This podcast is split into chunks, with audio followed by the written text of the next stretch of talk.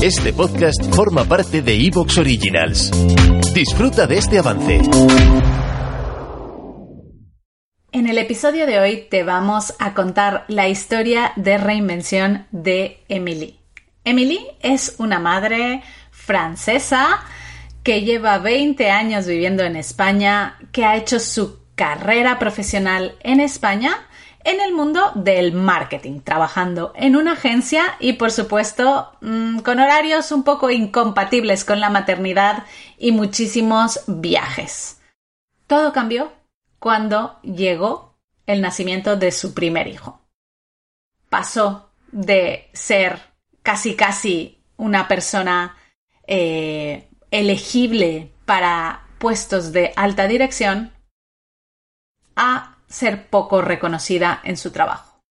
Y eso siguió aún peor cuando llegó el nacimiento de su tercer hijo, cuando decidió cambiar de trabajo, le pasó lo mismo con el nacimiento de su tercera hija.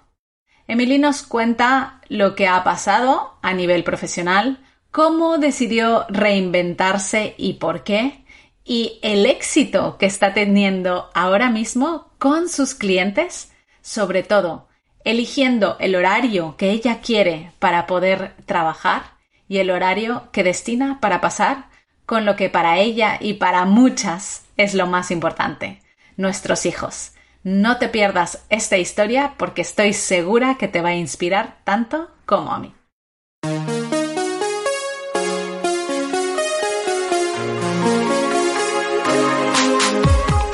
Bienvenida a Madres Reinventadas, presentado por Billy Sastre, un podcast para madres que están redefiniendo el concepto de trabajar sin renunciar a su vida familiar.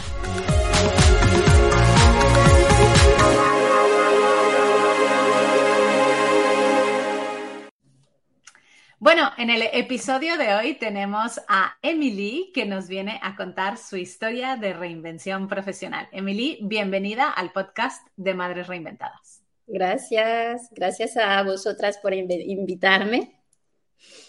Felices de tenerte aquí, de compartir tu historia. Eh, vamos a empezar por lo que es más importante para nosotras y eso es cómo se llaman tus hijos y qué edades tienen. Pues mira, em, tengo tres, eh, tres, hijos. Tengo Hugo el mayor que tiene nueve años, Chloe que tiene siete y Alba la pequeñita que tiene dos, eh, dos años. Wow, o sea que estás ahí en pleno trabajo de mamá, ¿eh? También. Sí, sí, sí, no me aburro, la verdad, no me aburro. No te aburres. Muy bien, Emily. Pues vámonos un poquito hacia atrás en el tiempo y vamos a que nos expliques qué hacías profesionalmente antes de ser madre, antes de tener a Hugo? Antes de tener a Hugo trabajaba en una agencia de, de comunicación, una agencia de publicidad y estaba como directora de marketing allí. Trabajé de directora de marketing, era una agencia que hacía, yo soy francesa y entonces era una agencia que hacía toda la promoción de productos alimentarios franceses aquí en, aquí en España. eran muchas horas y muchos viajes.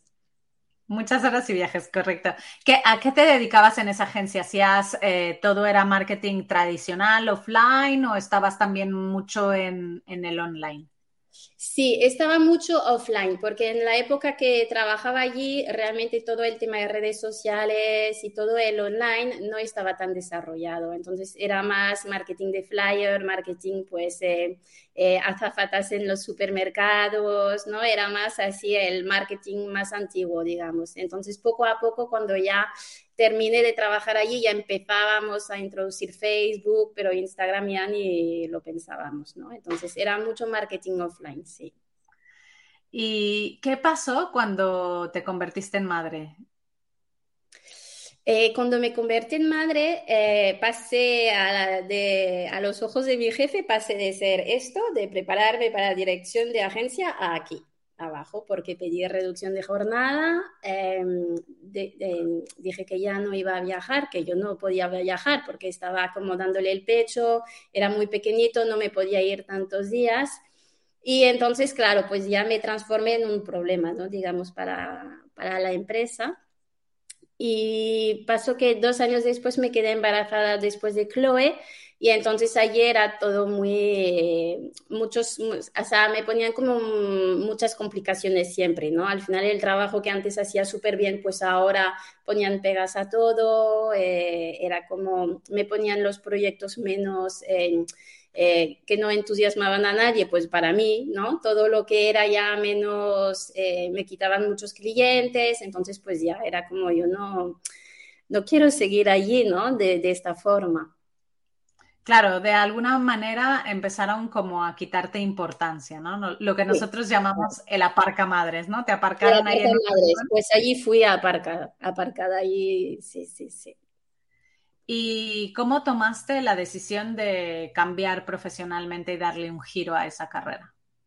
Bueno, realmente, claro, ellos seguramente vieron que yo ya no estaba muy a gusto y entonces eh, yo de hecho directamente le dije a mi jefe, si no queréis que yo esté aquí, pues lo podemos hablar y me voy. Pero a pesar de ello, me despidieron sin decirme nada de un día para otro. Me dijeron, ah, puedes dejar tu móvil, tus, tus llaves y te vas, después de 10 años en la empresa.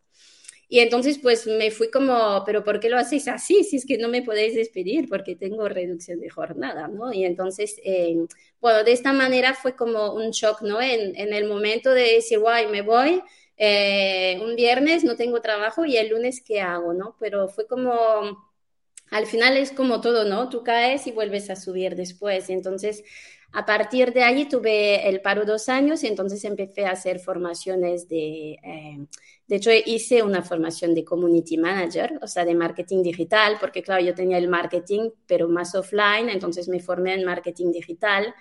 Y, después de ello empecé a trabajar eh, al año y medio en una escuela de alimentación natural y energética, pero como, como de, digamos, eh, apoyando a todo el nivel de la organización de los cursos, también eh, llevando redes sociales, llevaba el Instagram y el Facebook pero tuve a mi tercera hija y fue lo mismo, perdí el trabajo por tener una niña, tuve un, embarazo muy, muy, muy complicado, tuve que hacer reposo, era como muy, o sea, de alto riesgo, y entonces pues lo mismo, otro aparca madres, ¿no? Entonces era la segunda eh, y justo vino el confinamiento. Entonces me quedé sin trabajo y confinamiento con los tres niños y, ahí habéis aparecido. Wow, y ahí...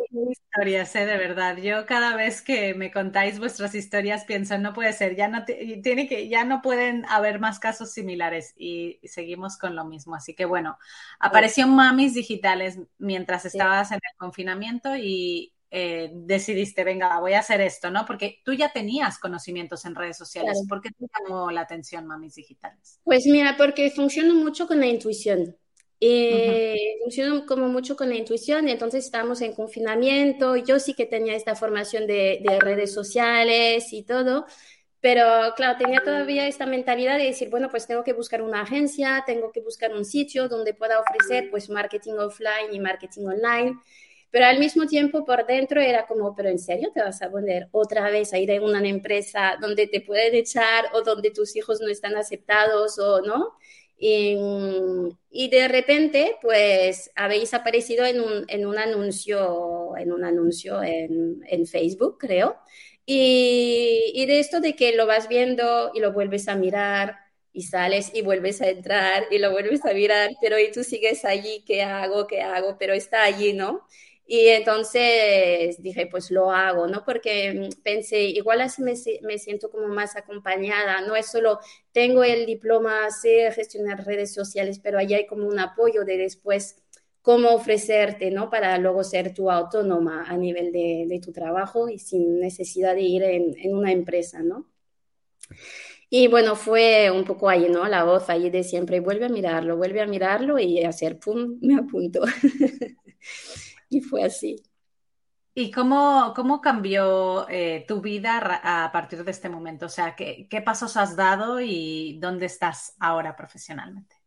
Pues luego, claro, hice toda la formación y, y lo empecé a, a, comunicar un poco en las redes sociales, entonces ya la gente lo iba viendo y me iba preguntando y, y Y luego, claro, como teníamos siempre pues eh, cafés con la tutora, ¿no? Íbamos hablando y un día hicimos un, café y, y, claro, hablábamos de cómo ir a presentarnos a clientes, cómo buscar clientes. Y yo justo después eh, tenía cita en el dentista. Y entonces después de llegar, mira, voy a mirar si estos dentistas tienen redes sociales, ¿no? Y entonces empecé a mirar y vamos, tenían un Facebook abandonadísimo desde hace meses, no tenían Instagram, no tenían nada de comunicación. Y entonces al ir allí, después les dije, oye, pero no tenéis redes sociales vosotros, ¿no? Y entonces, no, no, no, porque ellos realmente saben que tienen que estar allí, pero no, no quieren. Eh,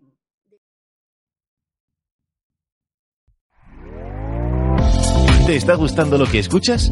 Este podcast forma parte de Evox Originals y puedes escucharlo completo y gratis desde la aplicación de Evox. Instálala desde tu store y suscríbete a él para no perderte ningún episodio.